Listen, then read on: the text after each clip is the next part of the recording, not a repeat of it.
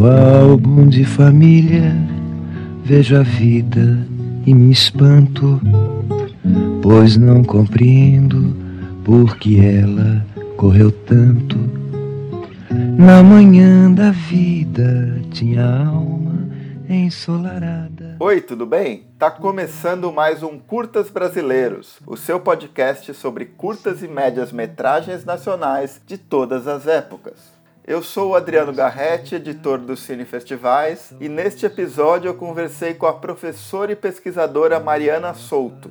A Mariana é autora do livro Infiltrados e Invasores, uma perspectiva comparada sobre relações de classe no cinema brasileiro, publicado pela editora Edufba. Tendo em vista essa pesquisa, a nossa conversa girou em torno de dois documentários que se centram nos anseios da classe média. O curta-metragem A Entrevista, realizado pela Helena Souber em 1966, e o média-metragem Retrato de Classe, que foi dirigido pelo Gregório Bassic em 1977. Antes de deixá-los com a nossa conversa, eu lembro que os dois filmes deste episódio estão disponíveis no YouTube. Os links, assim como as demais referências que citamos aqui, podem ser encontrados lá no post do podcast no site do Cine Festivais. Complicado enredo, nela eu aprendi como se faz, conta nos dedos. Nove vezes nove, quase que me bota louco. E hoje o resultado, Deus do céu, vale tão pouco. Nada mais existe do menino aprendiz. Neste terceiro episódio do podcast Curtas Brasileiros, eu tenho o prazer de receber a Mariana Souto, que é professora e pesquisadora. Tudo bem, Mariana? Tudo bem, Adriano. Agradeço o convite de estar aqui nesse projeto super legal. Eu que agradeço a você. Para a gente começar, eu queria primeiro que você falasse do seu trabalho, tendo em vista né, que você tem várias formas de atuação né, no campo do, do cinema, tanto como professora, pesquisadora, né? É, atualmente você dá aulas na UNB, né? Mas você também atua na realização, né? Como diretora de arte, assistente de direção, assistente de montagem e também já teve experiências em curadoria, né? Então eu queria que você comentasse um pouco, né, sobre esse seu percurso. Uhum. É, bom, eu sou atualmente professora do curso de audiovisual da UNB. Eu tenho formação lá na UFMG, fiz mestrado e doutorado lá, depois fiz pós-doc na USP. É, na realização, eu tenho trabalhos principalmente com direção de arte hoje em dia, né? Fiz alguns dos filmes de plástico, né? Por exemplo, O Quintal, do André Novaes, O 15, do Maurílio Martins. É, meu último trabalho foi como assistente de montagem no, no Coração do Mundo, o longa, né? Que eles lançaram ano passado. É, na curadoria, eu já participei de vários projetos, né? Eu participei do Festival de Curtas de BH, o Lumiar, que é o festival universitário, a mostra Corpo e Cinema, que aconteceu na Caixa Cultural, né? Eu fui curadora junto com o Heron Formiga, e eu também conduzia um cineclube, o Cineclube Comum, com o Vitor Guimarães em BH, a gente fazia sessões lá no Sesc Paládio. E agora eu estou na comissão de uma mostra de curtas, né, que chama Cinecupo, tá até com inscrições abertas no momento. É, eu acho que eu, eu, procuro fazer um trânsito entre todas essas áreas, né? Por exemplo, eu uso, né, como é o tema aqui, né, eu uso muito curto em sala de aula. Eu acho que é um, né, um produto audiovisual muito interessante para esse espaço, né? Sobretudo, não só, mas sobretudo pela duração também, porque a gente tem a possibilidade de exibir um curto inteiro, né, uma obra inteira, numa sala de aula e discutir depois, fazer análise, enfim, né? Acho que isso é um pouco diferente do que acontece com o longa, né? No longa, dependendo da, da, duração da aula, né? Você não consegue exibir um longa inteiro. Então, a gente trabalha com fragmentos e isso, por um lado, é interessante, mas também traz alguns problemas porque descontextualiza, né? O trecho do filme, enfim, né? Então, acho que o curta é um, um produto audiovisual muito interessante para a sala de aula e também para apresentar os alunos a essa linguagem, né? Costumo falar que o, o curta ele não é um longa em miniatura, né? Ele é um produto audiovisual próprio, né? Com as suas próprias características, com seu próprio ritmo, enfim. Com certeza. E, inclusive, a sua pesquisa de doutorado, né, feita na UFMG, resultou num livro, né, chamado Infiltrados e Invasores, uma perspectiva comparada sobre relações de classe no cinema brasileiro, que foi lançado ano passado, né, pela Edufba. Isso. Inclusive, nesse livro você discute né, alguns curtas-metragens brasileiros e também alguns longas, né? E faz um cotejo que eu acho muito interessante com outros filmes também, né? De outras décadas da história do cinema brasileiro. Então, eu queria que você falasse um pouco sobre essa sua pesquisa, que resultou nessa tese e nesse livro, também pensando um pouco nessa ideia de coleção que você traz, né? Porque eu acho que isso se relaciona talvez bem diretamente com a experiência do curta também, porque o curta ele normalmente é exibido, né, em sessões com outros filmes do formato, né? E isso permite uma enorme gama né, de, de relações, de potencializações de determinadas obras, de determinadas sessões, inclusive pensando numa perspectiva, como você diz no livro, de cinema comparado, que eu acho que tem muito a ver também com uma espécie de curadoria. Então, queria que você falasse um pouco do livro pensando nesses aspectos que eu coloquei. Uhum. É, pois é, o, cur, o curta. o livro tem como foco as relações de classe, então, sobretudo no cinema contemporâneo, mas volta e meia eu trago esses filmes do passado como contraponto, enfim. Ou então para a gente entender um pouco a origem de alguns processos, né? Um pouco no sentido de ver a filiação de alguns filmes também.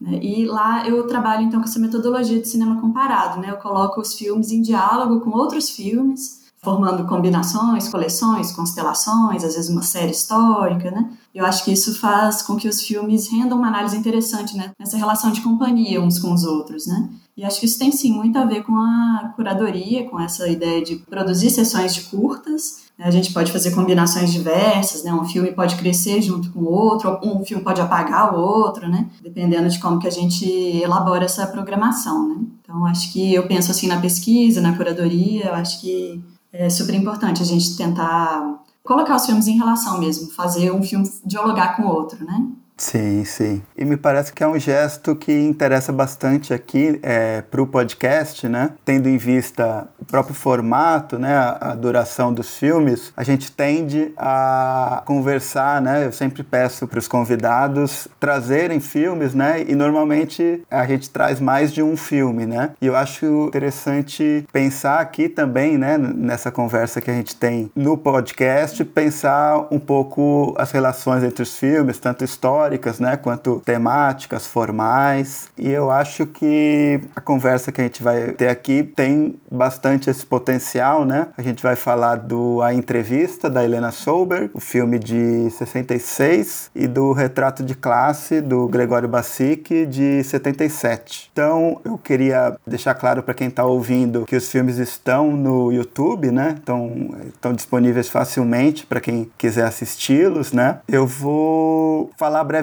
né, o, a respeito do, do A Entrevista para a gente começar um pouco a, a conversar sobre ele. Né? O, a, a, entrevista ele foi feito com base em 70 entrevistas que a diretora Helena Solberg realizou ali no ano de 64, bem no ano do golpe, com jovens da mesma classe social dela. Ela fala que muitas das pessoas estudavam na PUC, né, onde ela também estudava, e logo no letreiro ela deixa muito claro que são pessoas pessoas de uma mesma classe social, né? Então a gente tem na, na banda sonora as entrevistas dessas mulheres falando sobre questões do cotidiano, questões de, de costume, né? De valores, de casamento, é, o que, que elas pensam, né? Sobre vários desses assuntos. E na imagem a gente tem uma encenação, né? Que filma um dia na vida de uma mulher que irá se casar, né? Essa mulher é a Gloria Sober, que era na época ela era cunhada da, da Helena, né? Então tem aí uma espécie de encenação desse dia na vida de uma mulher que vai se casar e que guarda, né, em si, um, eu acho um, um fator documental assim, né? Só que o filme também vai vai jogar com isso no sentido de, de que mais pro final do filme filme, né, a gente vai entender de modo mais claro, né, que é efetivamente uma encenação, né, que, que aquela mulher não está indo se casar naquele dia em que foram feitas aquelas imagens, né. E o filme da Helena é um filme que me parece que mais recentemente entrou, né, para um certo cânone do, principalmente do curta-metragem brasileiro, né, e é um filme que também guarda uma relação bem intrínseca com o contexto do cinema novo, né, inclusive na equipe, né, a gente tem o Mário Carneiro como fotógrafo, Mário Carneiro que é, realizou alguns filmes importantes do, do, cinema novo, também como diretor, como Arraial do Cabo, e na montagem a gente tem o Rogério Sganzerla bem no início de carreira ainda, né? Então, para começar, eu queria saber é, um pouco a sua relação com o filme, né? Quando que você entrou em contato com ele, enfim, uma, uma impressão inicial sua mesmo, assim, do lugar de importância, né, que, que esse filme adquiriu no contexto do cinema brasileiro.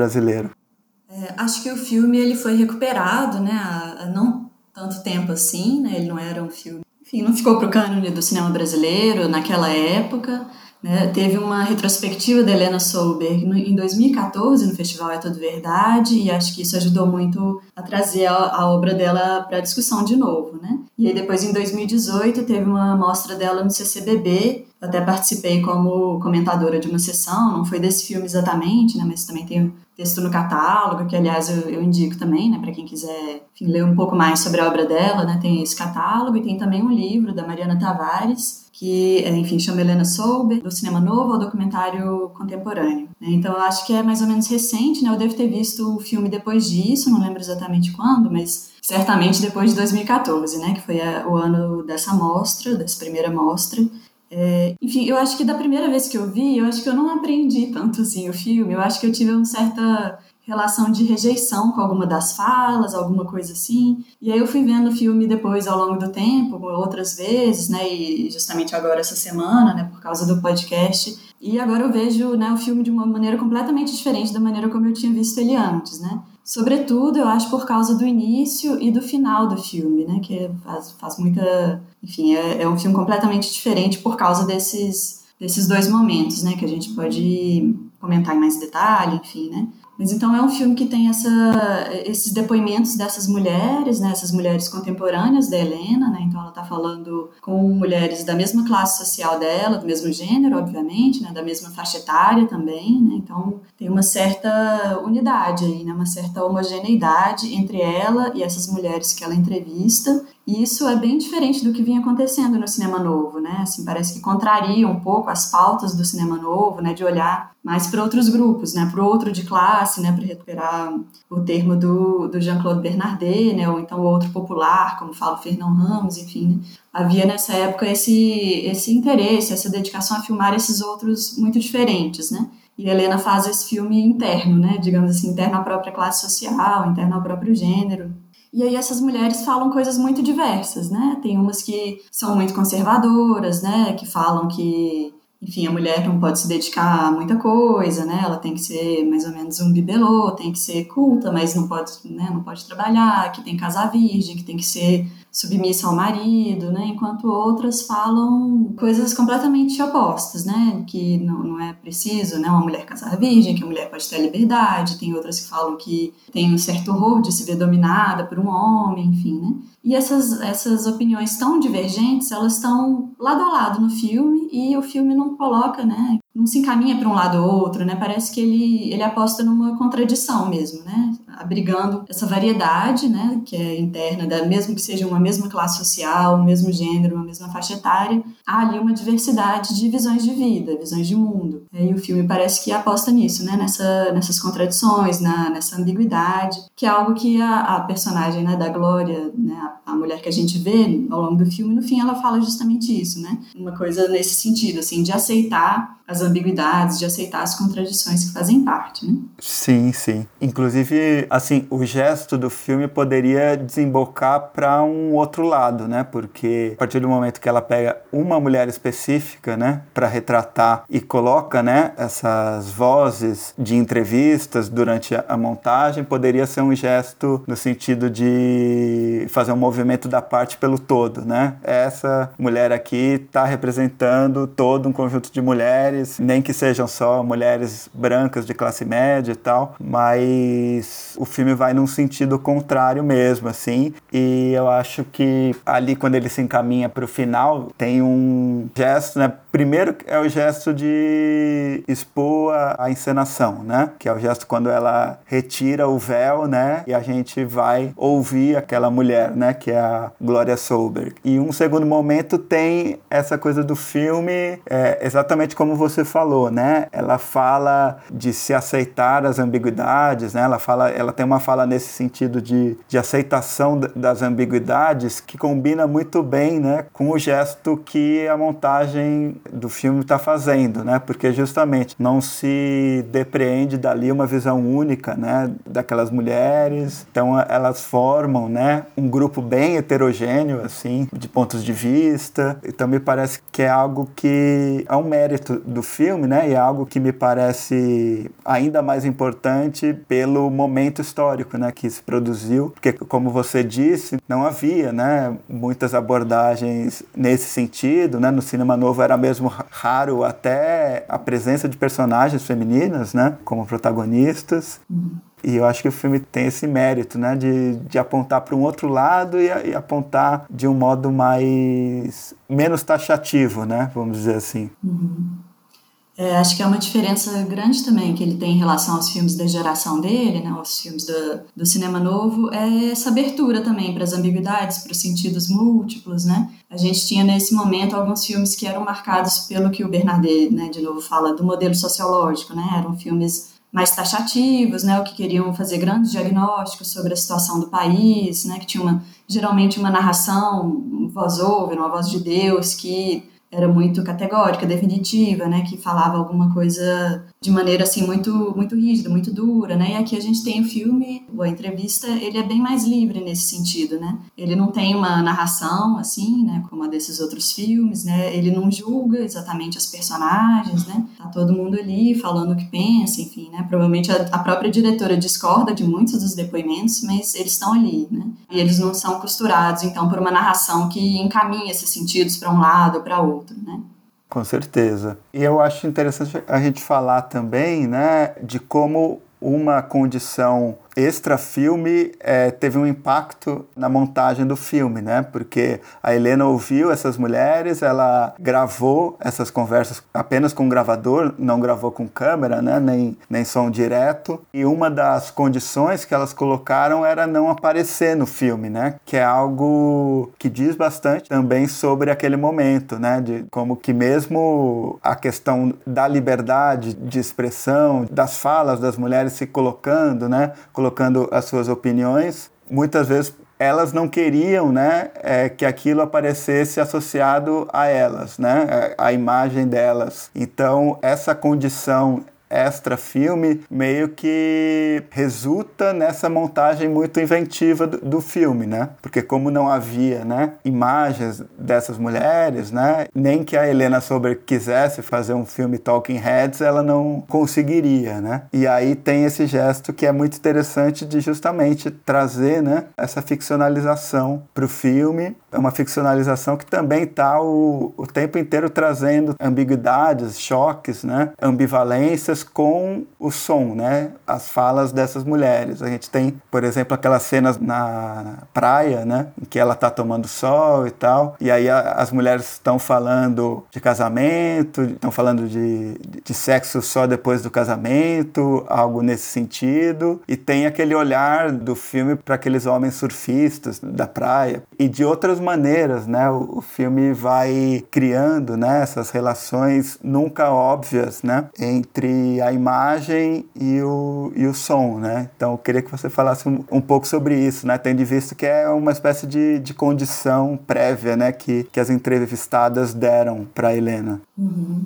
Sim, elas estavam lidando ali com assuntos tabus naquele momento, né? Não se discutia aquilo abertamente, elas não queriam aparecer, talvez a própria Helena também não, enfim, não sei, né? Só uma especulação também. É, mas então ela se vê nessa condição de não poder usar as imagens dessas mulheres e isso força uma solução criativa, de fazer então essa encenação, né? Como se disse, a Glória Sober, né? A cunhada dela, ela já era casada, na verdade, né? Depois ela tira o véu, enfim. A própria Helena também já era casada nesse momento enfim, né? Então aquilo é, é de fato uma encenação ficcional, né, para o filme, né? E no final tem esse momento mais reflexivo da tirada do véu em que elas é, se expõem, né? E a gente vê a própria Helena ali, mais ou menos de perfil ou de costas, conversando com a personagem no sofá, né? Então tem esse momento de exposição é, da feitura do filme, né?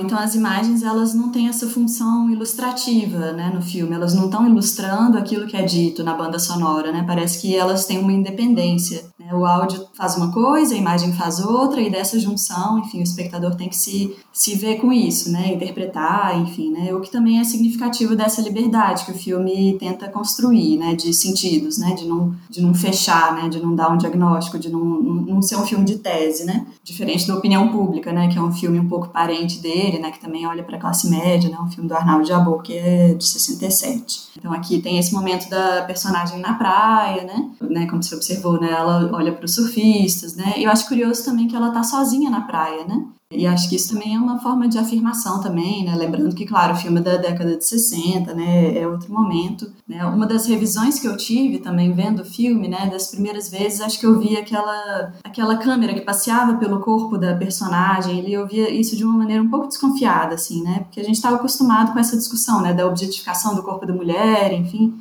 E acho que eu interpretava um pouco por aí, né? Mas aí depois eu fui conversar com uma amiga, Carla Italiano, que inclusive foi, foi uma das, das curadoras dessa mostra que aconteceu no CCBB em 2018. E aí, conversando com ela, eu fui percebendo, né? Que na verdade a mulher de biquíni na praia, sozinha, né? Tem algo de libertador nisso também, né? É, em relação ao contexto, né? Uma mulher sozinha de biquíni nesse, nesse momento né, significava outra coisa, né? Diferente do que significa hoje.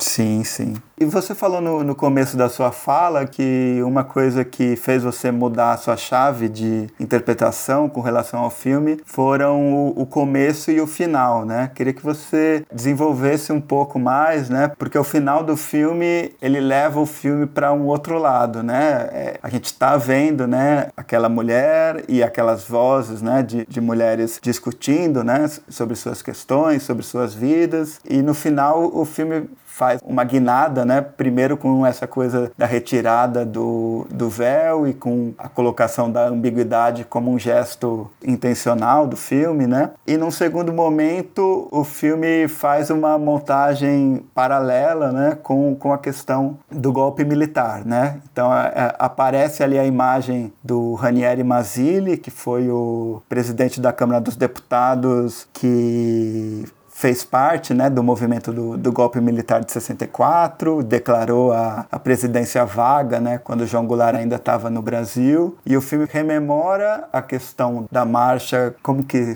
é marcha da família com Deus pela liberdade, uhum. e também pontua, ele, ele leva essa ambiguidade para um lado mais, mais macropolítico, né? Uhum. É, o início e o fim acho que são partes cruciais do filme, né? E acho que, enfim, são partes bem diferentes do miolo, né? Enquanto o miolo tem esse momento em que as mulheres falam, a gente tem essa polifonia de vozes, né? Cada uma tem lá sua opinião, e o filme não toma partido nesse momento, né? Acho que no início e o fim o filme, por um gesto mais incisivo da montagem, acho que ali é uma crítica mais não uma crítica didática, uma crítica tão aberta assim, mas há um gesto de crítica, né? Então, no início, a gente. É, não é exatamente no início, acho que é dois, depois de dois minutos do filme, a gente tem uma montagem bem fragmentada, né? é, que acho que pode ter sido também né, uma contribuição do, do Sganzerla na montagem, né, já que ele assinou a montagem. A gente tem várias fotos né, de mães com bebês, choro de criança, né, padre falando latim, é, tem festa de aniversário, enfim, tem inclusive uma, umas fotos de uns retratos de classe, né, o que faz uma, uma ligação com o próximo filme que a gente vai falar depois, né? Mas tem ali aquele coletivo, né, de mulheres, aí tem primeira comunhão, tem freiras, né, só que no retrato de classe daqui tem, tem justamente, né, uma madre ou uma freira no meio, né, assim, no, diferente do retrato de classe que é uma professora é, civil, digamos, né, aqui a gente tem essa, essa presença muito forte da religião, né, e Helena conta que ela estudou em colégio católico, colégios muito tradicionais, enfim, né, é, então tem essas turmas, né, turma de primeira comunhão, turma de debutante, é, parece que faz um pouco esse, perfil, esse percurso de crescimento crescimento, assim, do bebê até a mulher adulta, né? Aí a faixa etária que a gente vai se dedicar a ouvir depois, né? Como se o filme fizesse um pouco isso. Mas ele faz isso de um jeito muito moderno, muito é, dissonante, né? Essas, sons que não combinam exatamente com as, com as imagens, e aí tem uma, uma voz que parece uma voz de bruxa falando, né, em determinado momento, tem umas bonecas, assim, e dá, dá um tom um pouco macabro para esse, esse momento inicial do filme, né, um, gera um estranhamento, né, diferente daquilo, né, da, da noiva sendo maquiada, né, de um jeito muito perfeitinho, enfim, né, da, da, da tradição, né, então esse início já tem essa ruptura, e sobretudo o final, né? Então no final, depois da, né, que elas sentam no sofá e a Helena aparece e elas falam um pouco, né? Enfim, fica exposto ali o filme. Tem essa montagem também de fotos, né? Em que a gente vê imagens de manifestações, né? Dessa da marcha de Deus com família pela liberdade, né? Enfim, eu sempre troco a ordem do, dos nomes também nessa nessa marcha, né? Então a gente vê né, entre esse, esse momento inicial, né, que o filme, as entrevistas elas foram gravadas né, pela própria Helena em 64 e o momento em que o filme é lançado em 66, né, tem o golpe militar aí no meio, né? E aí o filme aponta muito para isso, né? É como se ele tivesse associando mesmo as duas coisas, essa postura muito conservadora dessas mulheres, de parte delas pelo menos, né? É como se isso desembocasse no golpe ou no apoio ao golpe, né? Como se elas estivessem ali um pouco endossando, né? Então acho que é uma, uma visão bem crítica que o filme traz nesse momento, né? Associando um pouco essa pauta dos costumes, enfim, a algo que aconteceu, que foi decisivo né, que mudou a política brasileira, né, a instalação de um governo militar. Né? Então, é, ela, acho que nessa montagem, ela associa essas duas coisas e mostra uma ligação né, entre essa ideologia, ou essa perspectiva, essa visão de mundo da classe média é, e o golpe, né, que destituiu um governo eleito. Né? Então, acho que ali ela se afirma mais nessa, nessa montagem, né? enquanto que né, no início isso não estava tão claro assim, né? mas acho que no final, com essa amarração, aí a gente não tem dúvida né? De, da postura do filme. Sim, sim. Aí tem a coisa do. É, ela, ela estudou, se não me engano, com o Kaká Diegues, o, o Jabor e o Davi Neves na PUC. E me parece curioso, né, que o, o Jabor fez a opinião pública depois do, da entrevista, né? E, e me parece um, um, um, filme bem mais complicado, assim, né? E é um filme que me parece também que historicamente é, é bem mais comentado, né? Ou era até pouco tempo atrás, né? Sim, sem dúvida. Acho que a opinião pública ficou conhecido como o primeiro filme que filma a classe média brasileira, né? E sendo que não é, né? Então, a gente for né, voltar à história, né? O, o da Helena é, é anterior a ele, né? E ele que levou toda todo o crédito, né? Ou foi considerado pioneiro, sendo que havia, enfim, por pouco tempo, mas o dela foi antes, né? E enfim, como a gente disse também, o nome dela por muito tempo sumiu, né? Sumiu, inclusive, né, dos cursos, né, de, de cinema, enfim, acho que depois dessa, desse retorno dela, ela começou a ser incluída mais na, nas disciplinas de história do cinema, de história do cinema brasileiro, né? Enfim, acho que a partir disso houve uma ressignificação, né? E a partir dessas publicações também, né? Alguns livros recentes, né? O Feminino e Plural, por exemplo, né? Tem também o Mulheres de Cinema Brasileiro, em que ela também aparece, enfim. Então, acho que isso ajudou a trazê-la de volta para a história. Com certeza. E aí, já entrando no retrato de classe, pensando um, um pouco nisso, né, que você colocou, de como é, muitas vezes alguns filmes, principalmente curtas, né, mas eu acho acho que, que filmes de, de todos os formatos às vezes de, desaparecem por muito tempo de um imaginário, né? Tanto do, do público como mesmo dos estudos acadêmicos, da crítica e alguns anos depois, algumas décadas depois, reaparecem, né? O Retrato de Classe é um exemplo que eu acho que também guarda relação nesse sentido, porque ele foi um filme feito para televisão, né, para o Globo Repórter, naquela época em que grandes documentaristas faziam né, programas para o Globo Repórter. É, ele é de 77 e em 78 a gente tem, por exemplo, Teodorico, né, Imperador do Sertão, feito pelo Eduardo Coutinho, outro grande filme dessa época, né, e, e também feito para a televisão. E o Retrato de Classe, pelo que eu entendo, ele ficou bem esquecido por bastante tempo, né? Eu até em 2016 eu tive a oportunidade de fazer uma sessão com o Gregório Bassic aqui em São Paulo, num cineclube que eu organizava aqui. Ele veio para a gente debater o filme, foi uma ótima sessão, assim. E ele contou, né, que o filme ficou bastante tempo no acervo da Globo e a Globo não, não tinha a intenção de, de liberar o filme, né? Foi uma busca um pouco incessante assim, né? Uma tentativa incessante para que o filme finalmente pudesse sair do, do arquivo e voltar, né, ao convívio social. E é um filme que, se eu não me engano, no início dos anos 2000 ele teve uma exibição Não é Tudo Verdade. É... E aí eu fui conhecer ele numa mostra de Ouro Preto há poucos anos em que ele foi exibido. Já ouvi falar assim, né, de algumas pessoas que assistiram ele na, na escola, que eu acho ótimo assim, mas também não me parece que é um filme muito conhecido. Eu acho que ele não tem a, a estatura que merece assim. E mesmo em iniciativas como é, a da Abracine, né, Associação Brasileira de Críticos de Cinema, que eu faço parte, que fez uma lista né, dos 100 melhores curtas do cinema brasileiro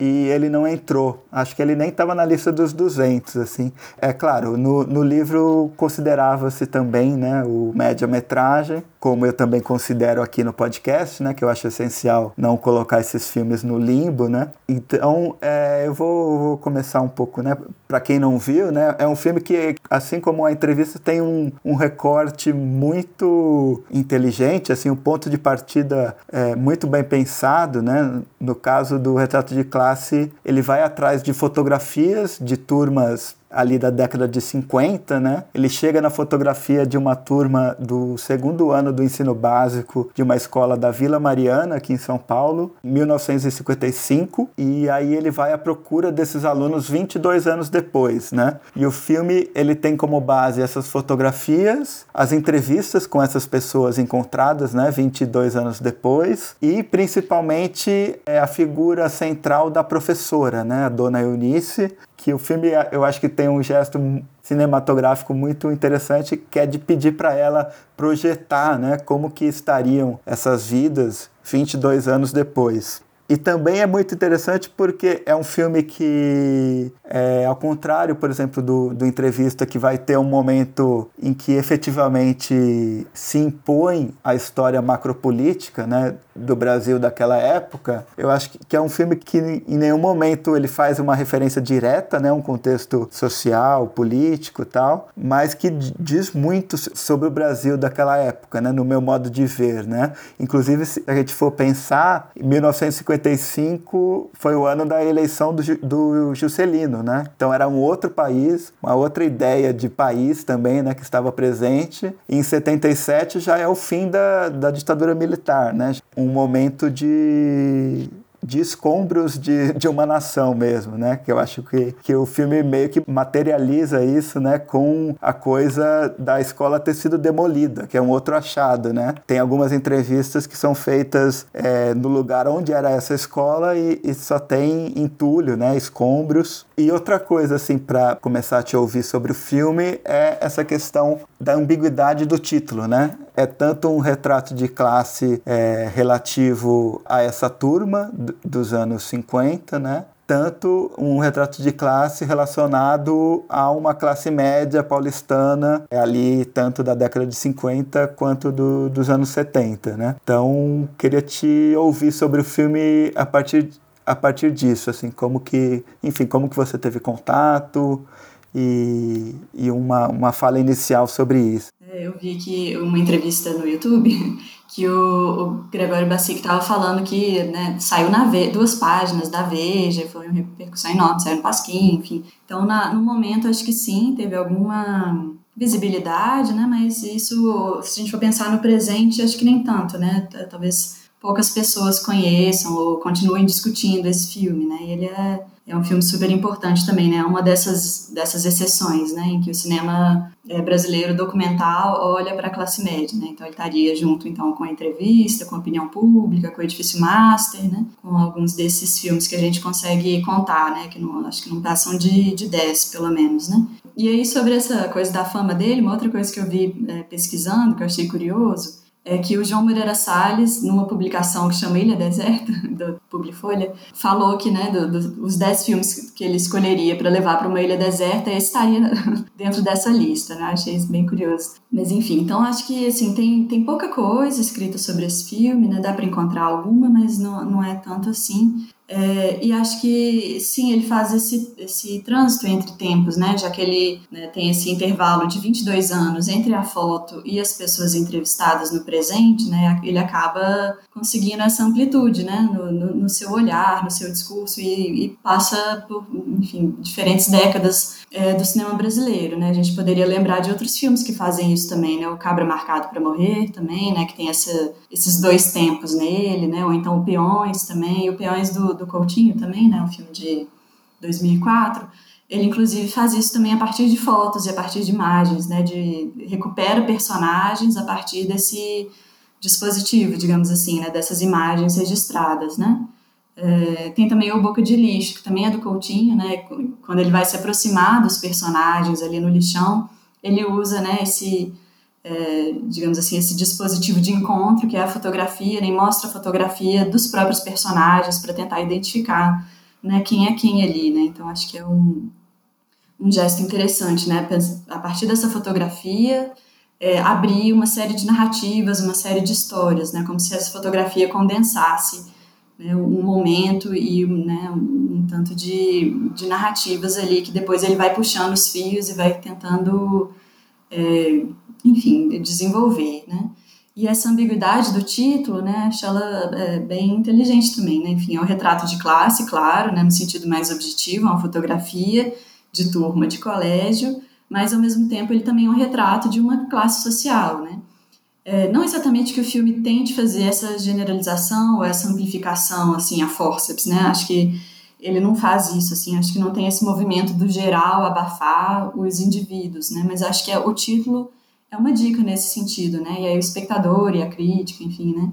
A gente pode fazer essa abstração e pensar que, né, ali, né, a partir desse retrato daquelas pessoas, a gente consegue é, fazer um retrato de um grupo maior, né? Elas são em alguma medida, representativas de algo para além delas mesmas. Né? Com certeza, com certeza. E assim, é, é um filme que, como eu falei, né, eu, eu vi há pouco tempo. Na verdade, na Mostra de Ouro Preto, o filme passou numa exibição que não era no cinema principal e eu nem cheguei a ver o filme. Depois me recomendaram. Acho que é, foi até o Fábio Andrade, crítico da Cinética, que falou sobre ele. Eu fui atrás, né? Depois fiz essa sessão no Cineclube. E é um filme que eu sempre, sempre que eu vejo, me, me impacta muito, assim. Eu acho que é um filme tristíssimo, assim, para começar, assim. Eu acho que é um filme muito, muito, muito triste, assim, de, de uma certa de uma certa mediocridade de uma geração, talvez, assim, né? É uma melancolia, né? É, uma melancolia de algo que não deu certo, aqueles escombros, aquela projeção que a professora tem, que eu acho que é muito como você falou, né? O filme não tem essa necessidade de forçar uma relação, seja com o que for, né? A gente, é, como espectador, pode fazer essa relação de acordo com a nossa vivência, com a nossa visão de país e tal, né? O filme não tenta forçar isso, né? Eu acho que isso torna ele ainda mais mais forte, assim, né? E tem muitas cenas que. cenas e gestos, né, do, do filme que eu, que eu queria destacar aqui. Eu acho que, para começar, é, eu queria falar de uma da, das personagens do filme, né, que é, aparentemente é, é a única mulher negra da, da classe, né? Que é a Climene, e que é curioso porque o filme, nos letreiros, ele só destaca a profissão do melhor e do pior aluno da classe, que também é outro achado maravilhoso, né? O filme vai descobrir que tanto o pior aluno da classe quanto o melhor se tornaram vendedores, ou seja, meio que traçou-se uma mediana ali, né? E, e, todo mundo se tornou basicamente a mesma coisa, né? É algo sem, sem futuro, assim, sem, sem, sem paixão, né? Enfim, eu acho que é algo extremamente que apequena aquelas pessoas, né? Não sei, assim, pelo menos do, do meu ponto de vista, assim aquela imagem do melhor aluno da classe ensinando as pessoas a como vender produtos, é, eu, eu acho hiper melancólica, hiper triste, assim. É, eu acho que é um grande achado, né? Primeiro, essa, essa questão de ele descobrir né, que ambos, tanto o melhor quanto o pior aluno da sala, basicamente se tornaram a mesma coisa, sem muita, enfim, sem muita perspectiva, vamos dizer assim. Talvez uma perspectiva existencial, da maneira como eu vejo, né? Aí é uma visão minha, né? E aí no caso da Climene, né, que é essa única aluna negra, primeiro que tem uma cena que é, que é genial, né, que tem um casal de ex-alunos chegando e a Climene já está no, no elevador, né? E aí o filme mostra, primeiro, como que esse ex-aluno, que, que é branco, né, não a reconhece, e aí é, eles sobem, né, pro apartamento que está tendo esse reencontro e tal. E é muito curioso como o filme capta um, uma espécie de micro-racismo que, que é tão presente né, na sociedade brasileira, que é esses outros ex-alunos que chegam, começam a se cumprimentar e tal, e tem uma das pessoas que já está lá que reconhece a, a Climene, né? E é justamente nesse, nesse momento que quem pegou o elevador com ela que vai cumprimentar, opa, é você, sei lá o quê. E o filme também como eu, eu, tinha falado, ele coloca no letreiro, né, que ela é empregada doméstica, né? Ele enfatiza isso e ele só é, atribui, né, a, a profissão para o melhor e o pior aluno nesse jogo, né, de que eles se tornaram, né, que eles se tornaram vendedores. Então tem uma coisa ali que eu acho que o filme consegue captar, que é um certo deslocamento dessa personagem naquele meio, enfim, que é um certo retrato mesmo, né, da, da sociedade brasileira, e ele faz isso assim, captando pequenos momentos assim, não é, talvez não seja nem um, um gesto que ali na hora, né, na, na, na, na captação não estivesse muito claro, assim, né? Mas que é, me parece que, que diz muito, assim, sobre um contexto maior, né? De classe social e de raça.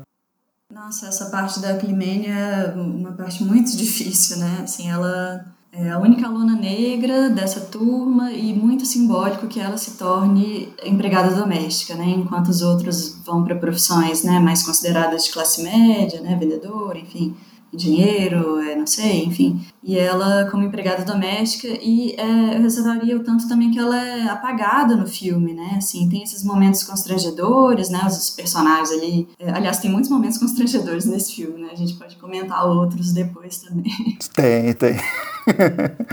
Mas essa, é, é, o filme eu acho que parece que ele apaga a personagem também, né? Ao não entrevistá-la, né? Ao não fazer uma observação do cotidiano na casa dela, do trabalho dela, como o filme faz com outros personagens, né? Claro que não sei se foi, às vezes foi desejo dela, não queria aparecer, alguma coisa do tipo, né? Mas é, vendo o filme, né, o produto final, né, a gente vê uma, uma diferença mesmo, né, entre personagens que são muito mais ouvidos e a, ela, né, o filme acho que tem esse ponto cego, né? A gente acaba não sabendo quais são as aspirações, o que, que ela pensa da vida, né? Os outros tipos de perguntas que são feitos para os demais personagens, né? Essas perguntas não são feitas para ela, né? Então eu acho que é mais uma exclusão, né? Assim, tem uma exclusão que já existe, né, da própria turma ali, né, uma exclusão social, e acaba que o filme exclui de novo, né? Assim, ao agir dessa maneira, né?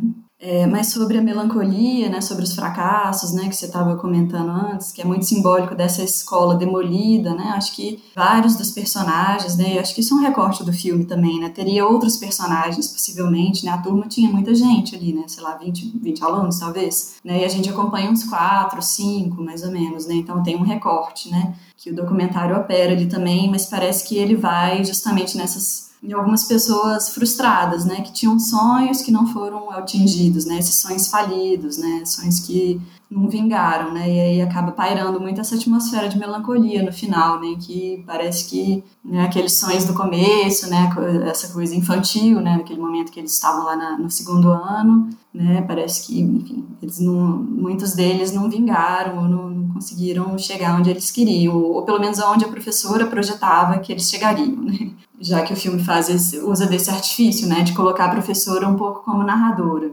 Né? Também é um filme como a entrevista, né, ele também é um filme sem narração, em off, né, essa narração que, que daria um discurso mais único, né, ou mais homogêneo, homogêneo talvez, né, para aquela situação, né, em nenhum dos dois filmes, né? nem na entrevista e nem aqui no Retrato de Classe a gente tem essa narração. Né? No Retrato de Classe a gente tem esse artifício da professora que é feita de narradora pela trama, né? digamos assim. Então ela projeta né, naqueles alunos, né? ah, esse aqui era ótimo aluno, imagino que ele deve ter se tornado isso aquilo, essa aqui não era muito boa aluna. Né? Então, e aí depois o filme vai checar, né? depois desses 22 anos, o que, que de fato aconteceu é, com esses alunos é, e esses momentos de puro constrangimento, né? Assim, além desse, desse momento da Climene, tem aquela outra cena em que tem um casal, né? eles entrevistam ao mesmo tempo um casal, e ali tem quase uma DR pública, né? Então a mulher fala uma coisa, o homem discorda, enfim, fica aquele, aquela tensão também, né? E mesmo o sonho do casamento, né? Que é o sonho né, de muitos deles, ou pelo menos né, de muitas mulheres, também se a gente retomar né, o, o a entrevista da Helena Solberg, né?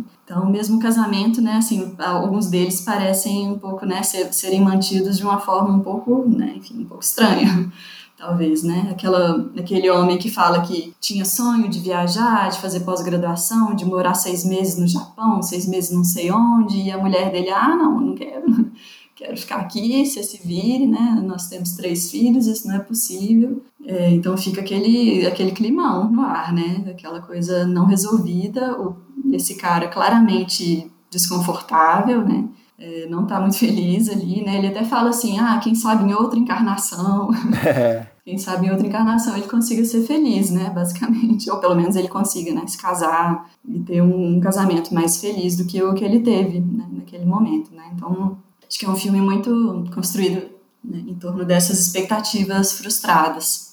É, essa cena do marido é maravilhosa, até porque é o marido que entra no quadro, né? Ela tá dando a entrevista pro filme e ele tem esse desejo enorme de se colocar e de falar: olha, minha, minha vida é frustrada com você, eu tenho outros desejos, etc, né?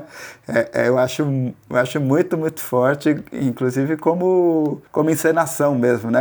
Essa invasão do quadro por esse marido, né? É, meio que falando, eu também quero aqui dizer sobre meus anseios, né? E o filme trata muito dessa questão da felicidade, né? De é, investigar né, se aquelas pessoas são, são felizes, né? E a, quase todas, acho que ninguém ali é feliz, na verdade, né? Pelo que a gente percebe né, do filme, claro, a partir do modo como é filmado, como é montado, né? E aí, é, eu acho que a cena que eu acho que é muito ilustrativa disso é quando ele pergunta que tem uma cena que é de uma personagem que gostaria de ter feito teatro, gostaria de ter sido atriz e acabou virando professora. Ela mesma diz por uma impossibilidade de, de ser outra coisa, por ter um, uma família muito rígida e tal. Ela é filmada é, do lado de uma gaiola que meio que já diz muito, né, sobre sobre esse enclausuramento da, das possibilidades de vida daquela mulher, né? E aí tem uma pergunta que o. Acho que é o Gregório que está entrevistando, não tenho certeza. Que ele pergunta: Você é feliz? E daí ela fala: Se for em relação à minha vida, eu não sou feliz. Eu acho é, é um momento maravilhoso, assim, porque é uma personagem que está o tempo inteiro vivendo para as outras pessoas, né? Então, até quando se pergunta se ela é feliz, ela faz esse, essa condicional, né? Se for em relação à minha vida, eu não sou feliz. Né? É, em relação à vida de quem seria, né? É, exatamente. Acho que tem muitos desses momentos de ótimas perguntas, assim, que, que dizem muito sobre as pessoas. Tem um outro momento em que tem uma mãe, né, que eu acho que é justamente essa mãe do marido infeliz, né, que ela tem três filhas, enfim, faz de tudo pelas filhas, se tornou uma dona de casa, e ela se refere muito ao, ao Gregório pelo nome, né, ela fala, olha Gregório, sei lá o quê. E aí ela fala assim, eu fico muito preocupada com a geração dela, sei lá o quê. E aí ele fala, mas por que, que você não está preocupada com a sua geração? É. Eu acho que é uma pergunta que, sabe, é, pronto, não precisa ser respondida. Ela deveria tá preocupada com a geração, com ela mesma, mas não. A geração dela meio que que é isso, né? Uma geração cheia de decepções, né? Enfim, sentimentos, sentimentos reprimidos, vontades reprimidas e tá sempre projetando no outro, né? E de alguma maneira tá projetando como a professora projetou nos alunos, né? E aí chega num momento também que aí é, é enfim, para mim é muito um filme de horror, assim, um filme muito triste, assim. e aí chega no momento da gente ouvir que a professora também não é feliz, que ela queria ter feito outra coisa. E aí a gente é, entra nesse círculo eterno de, de projeção, né? A professora projetando nos alunos uma felicidade que não veio e, e as mães projetando no, nos filhos uma felicidade que a gente não sabe se virar, né? Então fica nesse eterno ciclo de, de frustração, assim, que como construção fílmica eu acho brilhante, assim, mas, mas é, é muito desconcertante. É demais. Nossa, e sobre ciclo, né, e essa coisa de perpetuação também, eu lembro muito daquele personagem, acho que é José Roberto, né? Que é um menino que tinha, diz a professora, grande potencial, enfim. Mas aí ele quer ser jogador de futebol, né? Aí parece que jogou um tempo profissionalmente, recebeu um convite para jogar na França, e aí o pai dele vetou e falou que ele tinha que trabalhar na indústria da família junto com ele próprio, o pai, né? E aí logo depois vem uma cena em que esse personagem tá junto com a, com a sua esposa grávida, é, e aí ele fala que não gostaria que fosse menina, que tinha que ser menino para trabalhar na indústria com ele, ou seja, né, fazendo a reprodução do comportamento do pai, a mesma coisa, né? Ele sofreu, foi frustrado pelo pai e vai reproduzir aquilo com o próprio filho, né? Então, eu acho que tem uma sensação mesmo de ciclo, né, de perpetuação, né? Eu lembrei de uma frase do Darcy Ribeiro que fala assim que a estrutura de classes ela é um sistema autoperpetuante, né? Então tem essa essa continuidade, assim, essa sequência, né? E isso também é apontado naquele momento em que tem a, essa, essa moça que você comentou agora há pouco, né? Tem lá, as crianças estão fazendo um jogo, né? E jogo, ah, como é que você vai ser quando você vai crescer? Você vai casar, você não vai, você vai ser pobre, vai ser rico, né? E aí tem um momento em que sai o resultado da menina que ela vai ser pobre, eles ficam lá rindo, enfim, né? Então também tem essa indicação, né, das, desse futuro também, né, que talvez, enfim, acho que tem muito a ver com a criação também. Vários desses personagens apontam, ou eles mesmos, ou a professora apontam uma, uma educação rígida, né, vários momentos ela fala, né, a professora, que ah, se ele tiver conseguido liberdade em relação à mãe, que era muito protetora, talvez ele tenha conseguido alguma coisa na vida, né? Então tem essa essa vigilância dos pais, né, para que a pessoa continue sendo classe média, né? Ela não pode ter outra profissão que não seja aquelas consideradas de classe média, né? Você não pode ser jogador de futebol, né? Não pode fazer outra coisa. Então, Acho que a gente acaba assistindo a esses mecanismos em ação, né? Como é que uma classe se auto-perpetua, né? Podando as asas é, de alguns filhos, de alguns desejos, né? Pelo menos. Né? Sim. E aí, é, nesse personagem que você falou, né? Que é um, um homem, né? Que era bom de futebol, né? Chegou a, a ter, né? A possibilidade de jogar no Toulouse da França aos 17 anos. E aí o pai corta esse sonho, né? Fala que não, você vai ter que trabalhar na indústria da, da família e nunca deu uma explicação para o filho.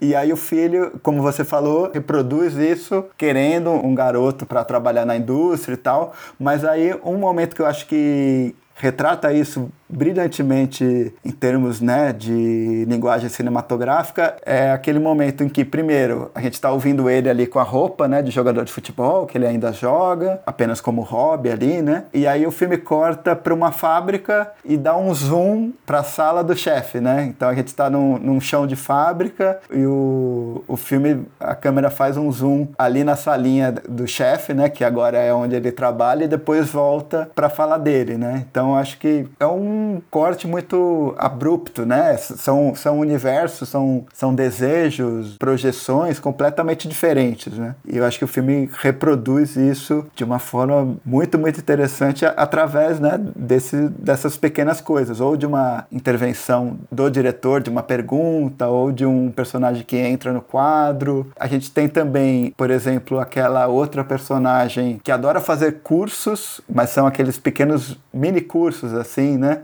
Então ela faz uma vez um curso de paisagismo, um curso de arranjo de Natal. Ela fala: ah, esse aí nem é tão bom porque só dá para usar uma vez por ano. Bolos artísticos, né? É, exatamente, que ela tem um desejo, né, e uma vocação que você vê que é absolutamente criativa, né? Só que a, a sociedade da época poda é, esses desejos completamente e deixa ela nesse lugar da dona de casa que faz os cursos por hobby, né? Ah, é, eu, eu quero fazer um, um curso X, curso Y, mas ela continua nesse mesmo lugar, né? Na, na hierarquia social, enfim. É outra personagem que eu acho muito interessante, né? Ela vai falando todos os cursos que ela fez, assim, e você vê claramente que, nossa, tem uma vida interior riquíssima ali, né? Uhum. É, e tem enfim, acho que essa opção é interessante do filme de pegar os personagens em ação também, né? Não é assim, senta num sofá e me conta aqui, né? Então tem esse momento da gaiola, né? Esse momento em que ela tá dando entrevista enquanto ela cuida dos filhos, dando ordem para os filhos, né? Então acho que isso, isso é uma opção interessante do filme também, né? Que é um pouco de fugir, né? Desse formato lá das cabeças falantes e de trazer um pouco mais de, da vivência, do cotidiano dessas personagens, né? Acho que é uma, uma estratégia é, documental interessante também, né? Mas sobre isso, né, eu fico pensando muito nessa condição das mulheres nesse filme também, né? Claro que é melancólico para todo mundo, né? Não escapa ninguém, homens e mulheres, mas para as mulheres talvez especialmente, né? Porque a, uma delas fala que né, queria trabalhar com teatro, mas foi ser professora porque é, o, é a única coisa que era possível naquele momento para as mulheres, né? E aí, no fim das contas, ela queria ser atriz formou professora e no fim das contas trabalhava com carnês de aposentadoria, né? Então tem, acho que as opções para as mulheres são ainda menores, né? Acabam sendo muito ligadas ao casamento, enfim, né? De novo para retornar, né? Ao universo da, da entrevista, né? Parece que e elas mesmo infelizes, né? Ou mesmo sei lá insatisfeitas, muitas vezes é, falam, né? Essas frases de nasci para ser mãe, né? É, enfim, então fica uma coisa um pouco desconjuntada, né, entre um certo desejo, uma vocação e aquilo que aconteceu de verdade e aquilo que elas dizem, né, é, sobre si, né, e sobre as, sobre as próprias vidas. Sim, com certeza.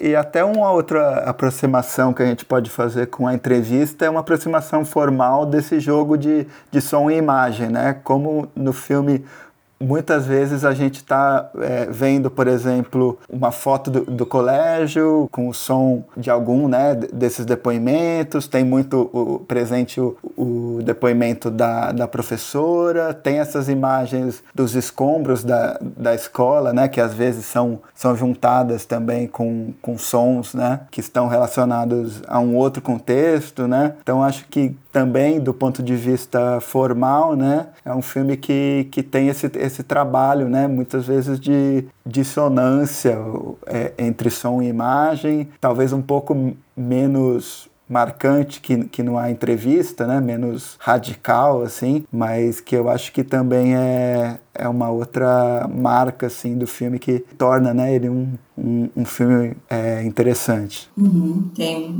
essa disjunção né, entre a, a imagem e, a, e, e, enfim, o que é dito, né, o áudio, né, acho isso também bem interessante, né, traz um certo, talvez um certo frescor né, para o filme. Ah, e sobre a pergunta né, que você falou, que a, a pergunta você é feliz, né? Eu lembrei muito do Crônica de um Verão, né? Que é a pergunta que eles fazem para as pessoas na rua também, né? Você do filme do Edgar Morin e do Jean Rouge. Né? A pergunta que eles fazem é muito essa: você é feliz, né? E daí se abre um tanto de coisa, né? Então parece que tem uma uma semelhança nesse ponto, né? Eu acho que, enfim, é um filme que também, né, pelo cinema verdade, enfim, acabou influenciou esses, acabou influenciando esses filmes, né? Uma entrevista também, né? Acho que esse, esse formato um pouco menos padrão, né, de lidar com documentário, né, de tentar acessar as pessoas nas suas atividades, enfim, né? Acho que isso também pode ter sido uma, uma influência possível. Sim, sim. É, é, é, uma, é um outro tipo de, de, de, abordagem, né? Você consegue captar né, outros tipos né, de, de sentidos né, que, que muitas vezes não estão né? nessa entrevista que a pessoa vai lá, senta numa cadeira, começa a falar tal, né? É um filme que é, que ele está justamente interessado nas brechas né, dessa, dessa encenação para a câmera, né? Em captar essas interações também. Por exemplo, a cena lá, a cena lá do casal, né? Assim, se fosse uma entrevista no estúdio, aquilo não aconteceria, né? Então, se dentro de uma sala que o marido pode entrar de repente na, no meio da entrevista, né? Acho que isso permite uma espontaneidade, né? Algo de imprevisto que pode acontecer ali que o filme está pronto para abarcar, né? Uma coisa que eu acho interessante no filme é como ele ele consegue um certo equilíbrio, assim. Então ele, ele é, de certa forma, tem um olhar crítico, mas ao mesmo tempo ele não é moralista, né? Ele não julga as pessoas, né? Como faz a opinião pública, né? Que a gente já mencionou, né? Então acho que tem um, um equilíbrio ali muito difícil, assim, né? De não, não exatamente ridicularizar os personagens, mas ao mesmo tempo também expor uma certa mediocridade, né? Assim, fico lembrando até tem um momento que um personagem fala que o objetivo dele na vida é trocar de carro, né? E aí lembro lá na entrevista também que tem umas mulheres que de repente falam inglês no meio, assim, a, a moça tá falando assim que é, não dá certo esse negócio de liberdade demais para as mulheres, tem umas que estão se destacando que isso deixa os homens desconfortáveis, o, o the man of the house, the boss of the house.